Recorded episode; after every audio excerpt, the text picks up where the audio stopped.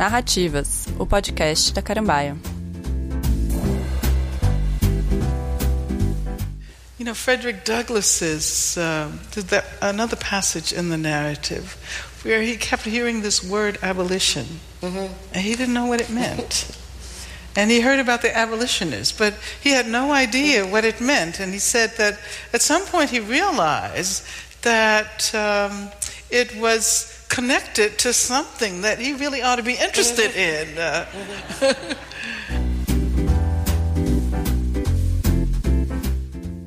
Olá, eu sou Fabiano Cury e este é o primeiro episódio da temporada 2022 do Narrativas, o podcast da Carambaia. Frederick Douglass nasceu escravizado e morreu uma das personalidades mais importantes de seu tempo. O homem que conseguiu fugir da condição de propriedade de alguém, do trabalho forçado e dos castigos físicos, se tornou uma das vozes mais eloquentes dos Estados Unidos no século XIX pelo abolicionismo e pelos direitos dos negros. Sua história é contada em três autobiografias. Na primeira, fala dos anos de escravidão. Na segunda, conta como se tornou um requisitado orador que frequentou importantes círculos políticos dos Estados Unidos e da Europa. Finalmente, na última, apresenta um panorama de sua trajetória e das conquistas obtidas numa importante leitura da história política dos Estados Unidos durante quase um século. O episódio de hoje é dedicado a A Vida e a Época de Frederick Douglass, escritas por ele mesmo, essa grande obra que a Carambaia publicou em abril de 2022. No primeiro bloco, conversaremos com o historiador Rafael Domingos de Oliveira mestre em História pela Universidade Federal de São Paulo. Rafael é doutorando em História Social pela Universidade de São Paulo. Autor de artigos e capítulos de livros sobre escravidão, abolição e relações sociais nas Américas, publicou recentemente pela editora Elefante o livro Vozes Afroatlânticas, Autobiografias e Memórias da Escravidão e da Liberdade. Em seguida, a editora Graziella Betting fala sobre a publicação de A Vida e a Época de Frederick Douglass, escritas por ele mesmo. No terceiro bloco, entrevistaremos Luciana da Cruz Brito, historiadora e professora da Universidade Federal do Recôncavo da Bahia. Ela é especialista nos estudos sobre escravidão, abolição e relações sociais no Brasil e nos Estados Unidos, e é autora do pós-fácil da autobiografia de Douglas lançada pela Carambaia.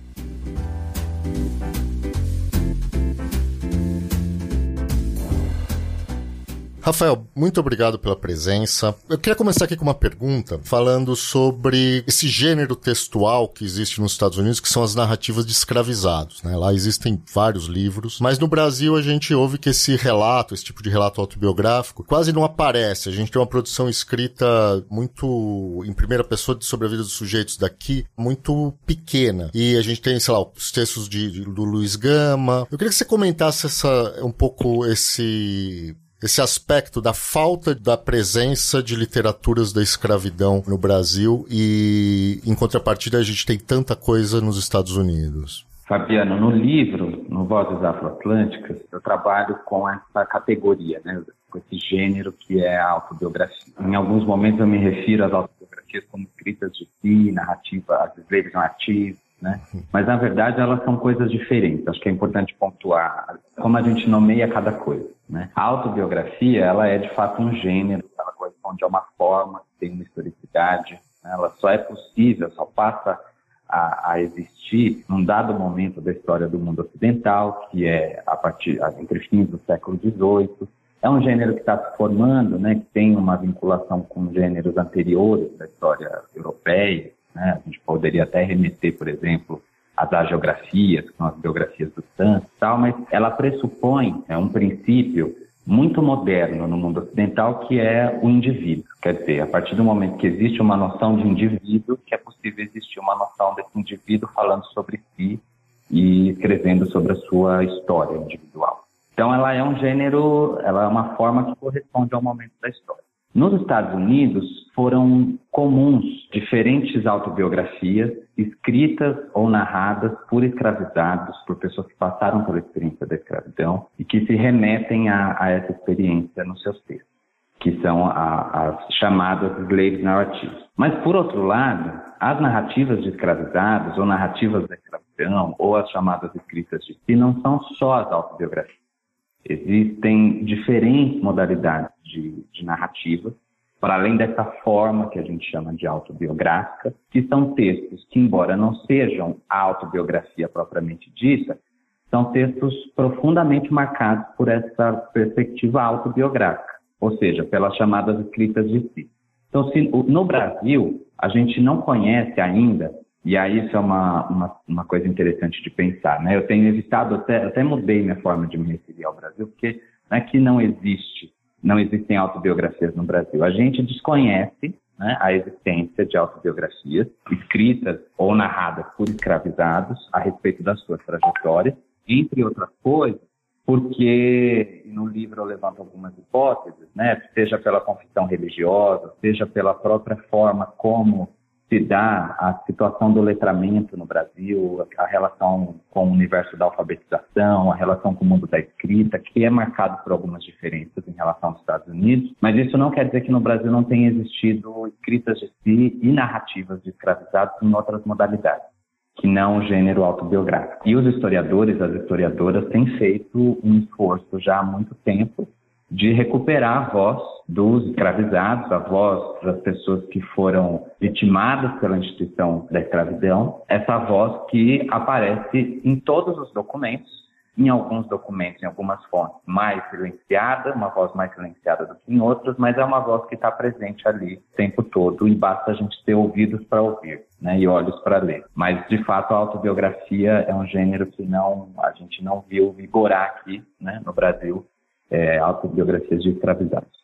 É, esse debate, eu acho que assim, essa, essa representação de alguns grupos que foram marginalizados pela história e pelo, é, evidentemente pelo mundo editorial, né, de a gente não ter esses, esses dados, essas informações, esses textos, eu acho que tem havido, e não só no caso dessas escritas dos escravizados, mas também de outros grupos, né, a gente percebe uma retomada de literaturas de povos indígenas, de, de grupos que historicamente não tinham representação editorial. Né? Eu acho que isso é um fator interessante que a gente percebe nos últimos anos aqui no Brasil. Rafael, sobre o Frederick Douglass especificamente, ele escreveu três autobiografias ao longo da sua vida e com tons bastante distintos. E o objetivo, evidentemente, em cada uma delas, né, que ele tinha. Na primeira, ele escreveu para comprovar tudo aquilo que viveu e já que seus, as suas histórias, os seus relatos, quando ele, ele, ele fazia as apresentações para o público, é, muitas vezes eram, eram questionados se aquilo de fato tinha acontecido com ele. Na segunda, ele mostra um pouco a mudança do tom, né? Ele, a experiência do escravizado evolui para um discurso abolicionista. Então aí ele tem uma, um papel mais político nessa segunda parte, assim, de, mostrar, de se, se, se consolidar como um, um comentarista, como um, um, orador político. E na terceira, que é a versão definitiva do livro, ele narra toda a sua trajetória, ele faz esse, esse apanhado de contar a história. E tem uma frase que é excelente, que ele fala, meu papel foi contar a história do escravo. Para a história do senhor, nunca faltaram narradores. Eu gostaria que você comentasse o uso desses relatos da escravidão para a causa abolicionista e a tomada de posição nessa luta? Assim? Posso só comentar uma coisa em relação à pergunta anterior? Claro. A gente conhece muito no Brasil, quando eu comecei a apresentar os primeiros resultados dessa pesquisa, das autobiografias, no Brasil elas começaram a ser conhecidas relativamente muito recente. Muito recente, o grande público brasileiro e mesmo entre historiadores, o conhecimento dessas da existência desses textos, né? E muita dessa surpresa das pessoas quando eu falava de autobiografias de escravizados vinha de uma ideia, durante muito tempo difundida, de que o escravizado, ou se a gente quiser ampliar para o seu comentário, né, outros sujeitos que passaram por experiências de subalternização, de dominação, de exploração na história do Brasil, foram completamente alijados do acesso ao mundo da escrita, do letramento e da alfabetização, né, ao mundo da escrita desse, numa perspectiva mais ampla. E isso, de alguma forma, corresponde a uma perspectiva bastante ideológica que busca apartar o mundo do trabalho manual ao trabalho intelectual, ao, tra ao trabalho intelectivo. Né? De alguma forma, essa, essa ideia caía como uma luva para essa perspectiva ideológica que mantinha, assim como mantém na narrativa histórica, trabalhadores escravizados, outros trabalhadores explorados, alijados do acesso à escrita e à alfabetização. E pesquisas recentes, uma, todo um movimento historiográfico muito pujante, tem mostrado que as coisas não foram bem assim. Quer dizer, se é verdade que os processos de alfabetização e de letramento majoritariamente eram compreendidos apenas para pequenas elites, isso não quer dizer que as populações escravizadas exploradas estiveram à parte deste mundo. né, e que com ele não mantivessem relações. Então, há diferentes formas de se relacionar com o mundo da escrita. Escravizados se relacionaram com o mundo da escrita de muitas maneiras, e esses estudos recentes e talvez essa leitura brasileira dessas autobiografias nos ajudam a matizar melhor essa ideia. Né? Acho que tem um campo todo aí para ser ampliado, estudado e muito tem sido feito nesse sentido. Agora, em relação às autobiografias do movimento abolicionista, é muito interessante pensar que em um dado momento esses textos eles começam a aparecer para os abolicionistas uma excelente oportunidade para convencer a audiência de palestras, conferências que aconteciam em diferentes cidades, em diferentes é, regiões dos Estados Unidos, da Inglaterra, do Canadá, quer dizer, desse mundo atlântico, mas numa fase do movimento abolicionista que ficou muito marcada por esse alto teor religioso, de um discurso muito moralizante e de grande fundo teológico religioso.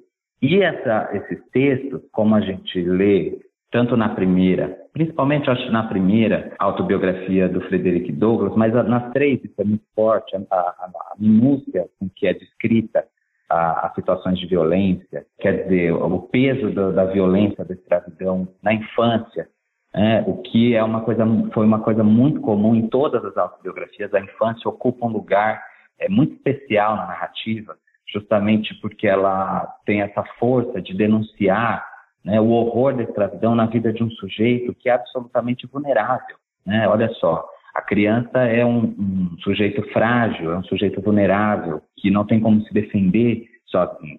Então, a descrição minuciosa que se faz da violência na infância e de tantas outras situações, eu posso aqui citar, além do Frederick Douglass, uma passagem bastante célebre também, que ficou muito marcada na cultura é, estadunidense, que é o açoitamento da Patsy, que era uma companheira de trabalho do Solomon Nerdhub, que é o, o autor dos 12 anos de escravidão, que inclusive foi uma pessoa que nasceu livre, na condição de livre, que foi escravizado depois de um sequestro, que descreve com uma minúcia, assim, é possível, comentários da imprensa da época diziam que escorria sangue das páginas da autobiografia do Solomon, né? E isso, de fato, é uma coisa muito presente nas autobiografias. Quer dizer, era uma forma de, de fato, arrebatar os corações e as almas dos leitores e dos ouvintes. Lembrando que muitos abolicionistas também liam trechos das autobiografias nos púlpitos das palestras e conferências que realizavam. Então, no, no livro eu acabo trabalhando um pouco com uma hipótese, que é essa de que as autobiografias ofereciam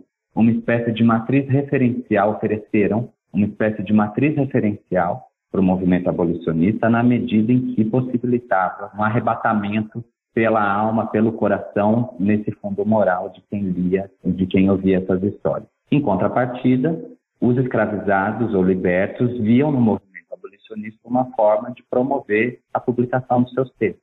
Quer dizer, havia uma via de mão dupla nesse sentido, né? uma relação dialética propriamente, porque ela acaba criando uma síntese que é a emergência de tantos e tantos textos autobiográficos no mesmo momento em que o movimento abolicionista nos Estados Unidos passa a ser a dominar o debate político, o debate público. E você, ah, numa entrevista que você deu para o podcast Guilhotina, que foi publicado aqui na própria Central 3, você disse que o Douglas foi o patrono na luta pelos direitos civis, tornando-se uma referência para nomes como Malcolm X, Martin Luther King. Gostaria que você comentasse um pouco, que você desenvolvesse isso que você falou no podcast, pensando que Douglas se envolveu em causas diversas, assim como o voto feminino. Ele teve uma participação que foi, que extrapolou os direitos dos negros e entrou nos direitos civis de maneira. Sim, Frederick Douglass, ele é um nome que é incontornável na luta pelos direitos nos Estados Unidos. Qualquer movimento social que se constituiu nos Estados Unidos ao longo do século XX, e a gente consegue perceber isso em diferentes histórias já escritas e publicadas de movimentos sociais nos Estados Unidos, mais diferentes, tem ah, no Frederick Douglass e também na Harriet Tubman, que é, foi uma, uma outra mulher escravizada. Ela não escreveu uma autobiografia, mas teve um grande envolvimento com a causa abolicionista. E mais tarde, agora mais recentemente, também a Sojourner Truth, né, que é considerada a avó do feminismo negro, são figuras imediatamente ligadas ao contexto da escravidão, ligadas à luta abolicionista, mas que extrapolam na memória política que se constrói ao longo do século XX, a luta exclusiva do fim da escravidão. Frederick Douglass, eu gosto muito do prefácio que a professora Luciana da Cruz Brito escreveu para essa edição da Carambaia, porque ela usa uma ideia que cabe perfeitamente para definir o, o Frederick Douglass, que é um homem de muitas vidas. E o fato dele ter escrito três autobiografias deixa isso bastante evidente. Ele vai, são três momentos da vida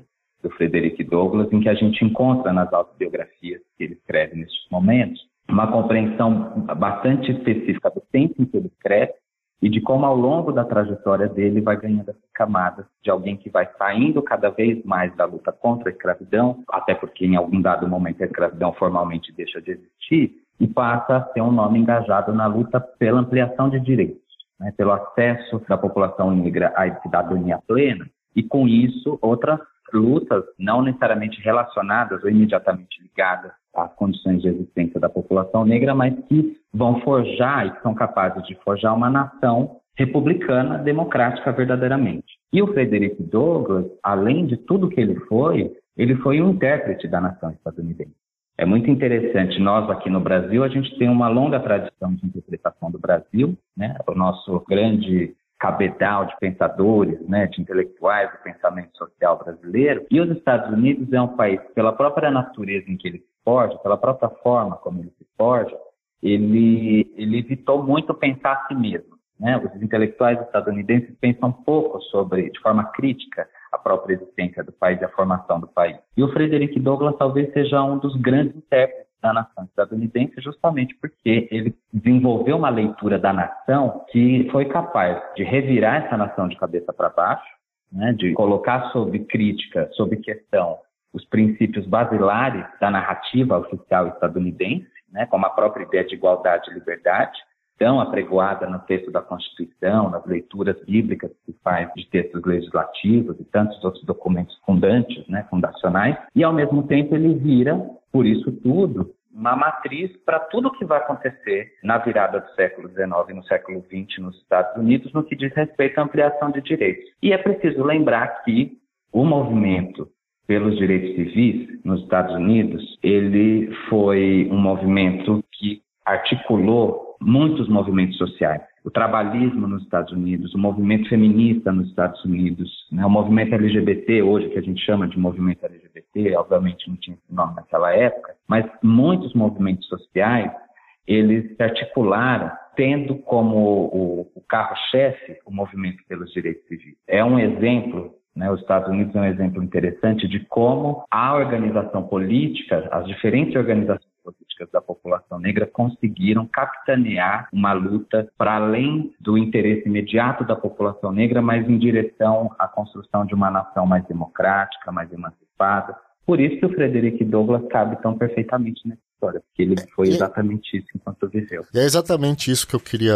trabalhar essa questão do de se esse debate pode ser aproveitado aqui, porque quando a gente pega por exemplo, os textos que acompanham essa edição da Angela Davis, ela fala nas aulas que, e a gente percebe muito da primeira para a segunda, da primeira autobiografia para a segunda, que ele, na primeira ele está contando o período dele como escravizado, e na segunda quando ele começa a ter contato com esse mundo, um liberto, nesse mundo que ele circula e ele percebe claramente que o fato dele ser livre não significa necessariamente que ele tem todos os direitos. Ele não goza da plenitude dos direitos direitos de um homem branco, por exemplo, nos Estados Unidos naquele período. E isso no Brasil também foi um fator que historiadores e pessoas que trabalham com esse tema notaram que, evidentemente, o fim da escravidão no Brasil formalmente não significou necessariamente a aquisição de direitos civis por essa população negra. Esse debate que o Douglas levanta é um debate que a gente pode puxar para cá e, e, e, trabalhar um pouco mais, discutir mais essa questão, não só da abolição, mas principalmente da aquisição de direitos, porque até hoje nós temos marcas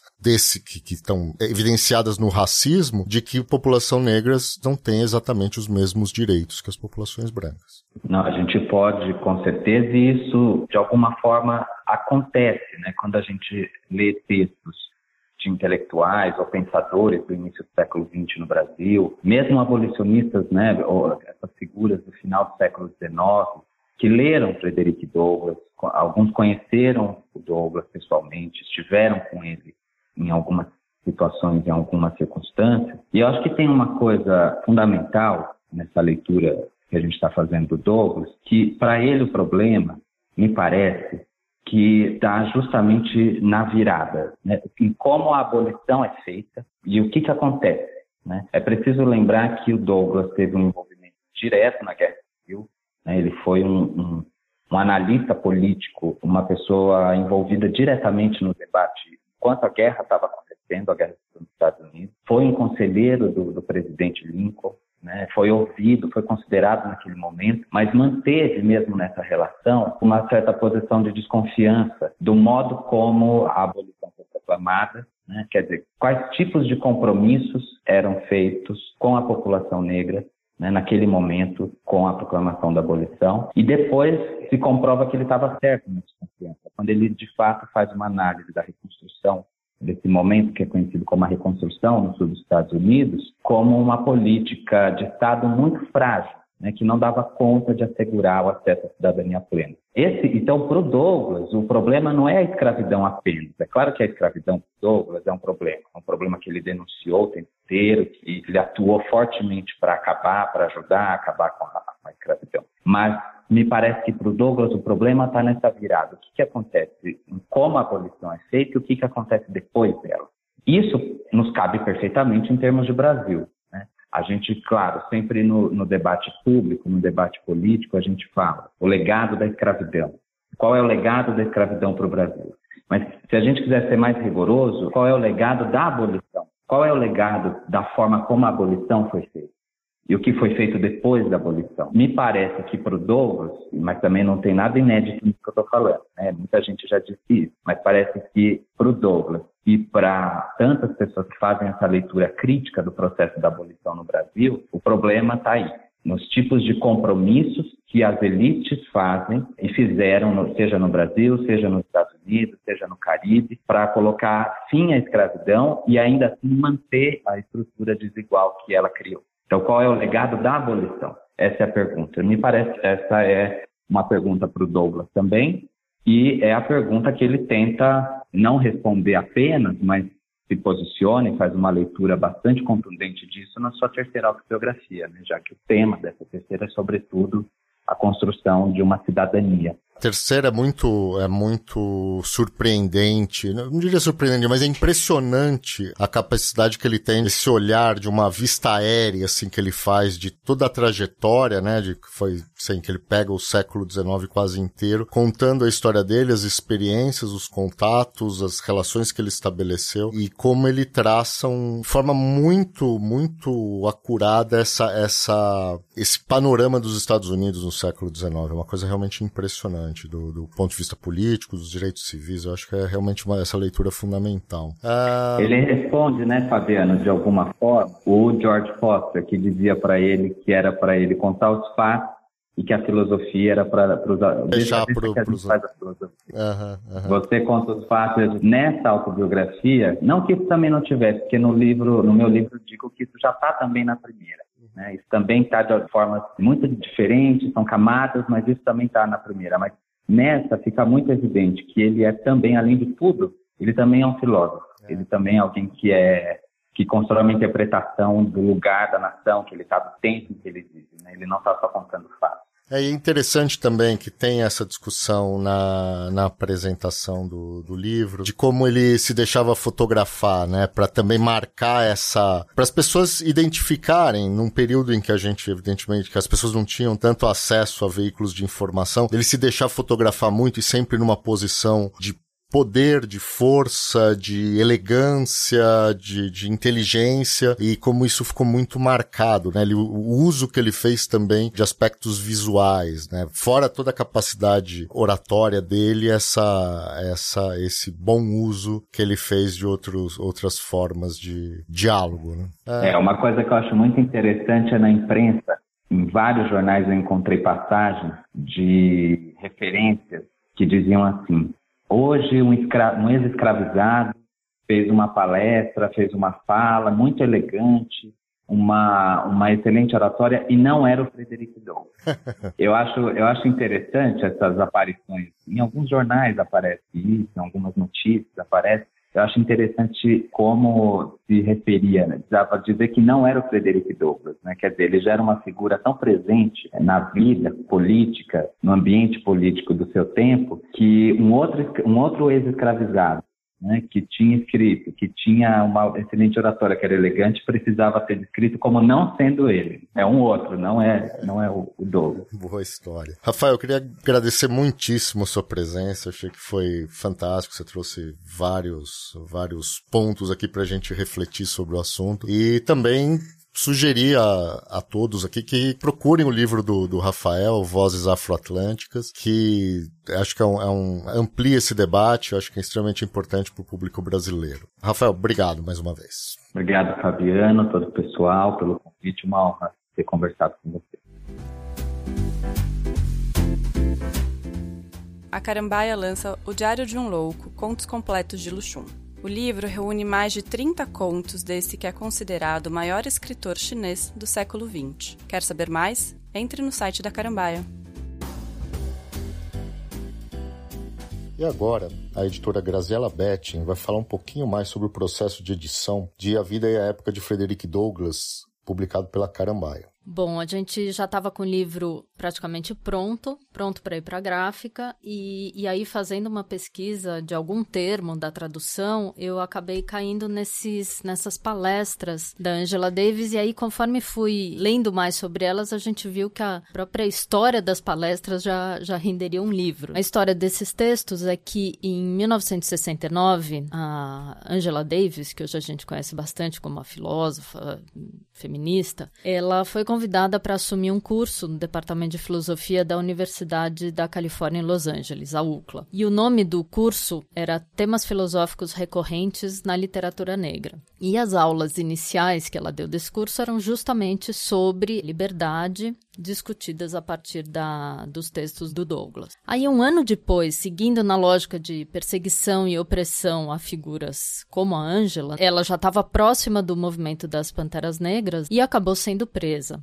E essa prisão, ela acabou ficando bastante famosa pelo movimento todo que ela gerou. A campanha Libertem Angela Davis ficou super conhecida, gerou uma série de livros, filmes, tem até um documentário na Netflix agora sobre isso. E aí um dos elementos importantes nessa campanha foi justamente a edição de um livreto com essas duas primeiras aulas da, da Angela falando sobre Douglas, acompanhado de um abaixo assinado de vários professores da UCLA, intelectuais, que denunciavam essa prisão dela, arbitrária, e diziam: olha, olha só, leiam isso e vejam que tipo de intelectual vocês colocaram na prisão. Essa edição era vendida por poucos centavos e funcionava como uma coleta de fundos para pagar a defesa jurídica da Angela Davis. E essas palestras no Brasil nunca tinham sido traduzidas e tal, até que recentemente uma editora pequena de São Francisco foi relançar as, as memórias do Douglas e aí incluiu essas palestras, né, como um apêndice. E é interessante que aí a, chamaram a Angela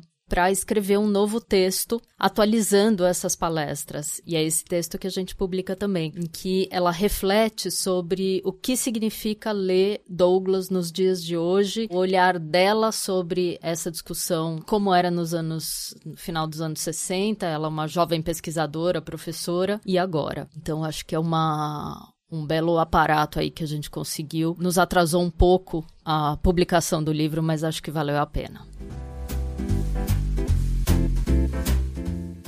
Acompanhe a Carambaia nas redes sociais e fique por dentro dos lançamentos, promoções e eventos. Estamos no Facebook, Instagram, YouTube, Twitter e temos um canal no Telegram. Entre no site, inscreva-se na nossa newsletter e receba essas informações em primeira mão e ganhe descontos exclusivos.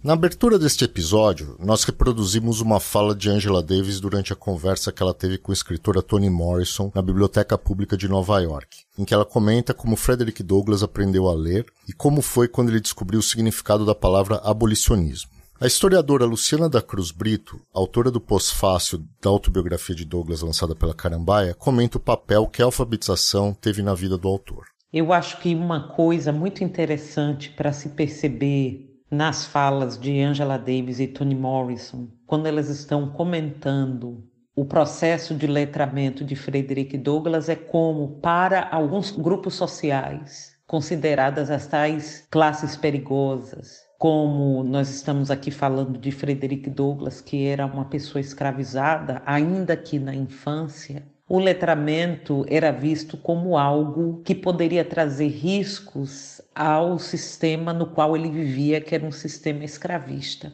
Então, Frederick Douglass, quando criança, não é muito sagaz, e essa era uma característica da personalidade dele, percebeu que a sua curiosidade por aprender a ler e escrever despertava nos senhores e nas senhoras uma reação de descontentamento, de proibição e de perigo. Ele escuta isso do Senhor dizendo para a senhora que tomou a iniciativa de, a princípio, ensiná-lo a ler e a escrever, e depois ela é advertida pelo marido, o senhor de escravos. O quão é perigoso ensinar uma criança escravizada a ler e escrever, porque o acesso à leitura poderia suscitar naquela criança desejos de liberdade, planos de liberdade. É? E é por isso que em diversos momentos das falas de Toni Morrison e Angela Davis, elas estão destacando o perigo do letramento para as classes perigosas. Então, isso faz total sentido quando é a partir do acesso da palavra abolition, abolicionismo, abolitionism, que ali essa palavra bate em Frederick Douglass a curiosidade de entender o que essa palavra significava e ela estava diretamente ligada à sua condição de um homem, de uma criança escravizada que desejaria a partir dali a liberdade. E o acesso à palavra abolitionism abolicionismo se dá através das suas tentativas de letramento, já que é ali subornando crianças brancas, prestando atenção nas palavras que elas sabiam ou não, desafiando a elas. Ali ele está fazendo um jogo. Né? Eu aposto que você não sabe ler e escrever. E as crianças brancas, ao sentirem a necessidade de provar para Douglas que sim, elas sabiam a ler e escrever, ali ele buscava encontrava a oportunidade de ter acesso à aprendizagem. Né? E, e, é isso que nós estamos chamando de suborno. Um professor bêbado, que ele trocava bebida por aulas de inglês, e no caso dessas crianças também. Então, Frederick Douglass, ele tem a sagacidade de perceber que é determinante para sua liberdade ter acesso ao letramento e que o letramento dele colocava sua condição de escravizado em perigo aos olhos de senhores e senhoras de escravos. Ao ler e escrever, ele estava mais próximo da liberdade, portanto. Então, durante diversos momentos na fala de Angela Davis e Toni Morrison, é enfatizado, repito, em diversos momentos que educação é liberdade, que letramento é liberdade, que acesso à educação é uma forma de libertação. E para demonstrar isso, brilhantemente elas trazem o exemplo do sistema prisional que é uma forma de escravização também, uma forma de cerceamento da liberdade. Se no século XIX era a condição de Douglas e de outras pessoas escravizadas nos Estados Unidos, no Brasil, que era o maior país escravista das Américas, da distância do letramento ameaçava a liberdade numa sociedade escravista, no mundo atual, no pós-abolição, a distância do letramento é condicional no sistema prisional. E é ali que Toni Morrison traz o exemplo do, do livro dela, Paradise, como uma obra que foi banida do sistema prisional pelo perigo que a obra teria de suscitar revoltas e descontentamento nos presos pela sua condição. Né? Então é brilhante como elas trazem para o século XXI, para o século XX, para o pós-abolição, portanto, o significado do letramento e do acesso a livros, às letras, à escrita para pessoas que estão privadas de liberdade como pode provocar ali uma reflexão crítica da condição daquelas pessoas. Né? A associação que elas fazem do letramento como algo perigoso para as pessoas escravizadas e no mundo que nós vivemos para pessoas que estão privadas de liberdade é muito sagaz essa leitura, porque nesses dois contextos o acesso ao letramento pode despertar o cidadão e a cidadã crítica à sua condição de vida né? e o desejo da liberdade pode ser fomentado a partir do acesso à leitura, a partir da escrita como forma de expressar os sentimentos. É muito importante quando, quando no final da palestra, Toni Morrison afirma mais uma vez que liberdade é conhecimento sobretudo para as classes perigosas, como liberdade significa conhecer, porque através do conhecimento as classes perigosas podem se tornar sábias e inteligentes. Ela usa a palavra wise para se referir ao potencial das classes perigosas, quando as classes perigosas, aqui as pessoas negras, têm acesso ao letramento. Uma coisa que elas dizem no início da palestra sobre o processo de letramento em Douglas é a importância das bibliotecas na formação delas duas, enquanto duas crianças negras que viviam, sobretudo Angela Davis, que viviam em estados sulistas cujas escolas eram segregadas. É? Como o não acesso às melhores bibliotecas era um impedimento ao letramento dessas crianças negras. Né? E aí nos toca diretamente aqui no Brasil o papel das bibliotecas que no Brasil estão dentro das universidades, sobretudo das universidades públicas, e deveriam estar nas escolas públicas, como processo de esvaziamento da educação, de sucateamento das universidades e das escolas públicas e, portanto, das bibliotecas que estão nessas comunidades Muitas vezes o livro didático é o único livro que se tem numa casa. Aqui falando da população negra brasileira também. Então, quanto seria importante para essas classes consideradas perigosas, né? dependentes do acesso a escolas e universidades públicas, como é cerceado dessas populações também o acesso a livros e à biblioteca como um projeto político de cercear a possibilidade de acesso a letramento, à educação e, portanto, da formação de pessoas críticas que têm sede de liberdade, assim como tinha Frederick Douglass quando ele percebeu que essa era uma ferramenta de liberdade e que ameaçava aqueles e aquelas que estavam interessadas na manutenção da sua condição de escravizado, de cativo. Então, nos diz muito essa experiência delas do acesso ou do não acesso a bibliotecas públicas ainda na infância, como a partir do momento que elas têm acesso a essas bibliotecas, ainda que pontualmente, elas passam a ter o desejo de ler, mas também de escrever, uma vez que ambas se tornaram grandes escritoras e grandes intelectuais negras. Então, eu trago esse exemplo da relação, da experiência de Angela Davis e de Toni Morrison quando eram jovens, crianças, adolescentes, tendo acesso ou não tendo acesso a bibliotecas, para refletir a importância das escolas, das universidades públicas no Brasil, que é onde majoritariamente nossas bibliotecas estão. Como esses locais, as escolas e as universidades públicas podem ser espaços de formação de sonhos de liberdade, de desejos de liberdade, de transformação e de cidadãs e cidadãos sábios e inteligentes.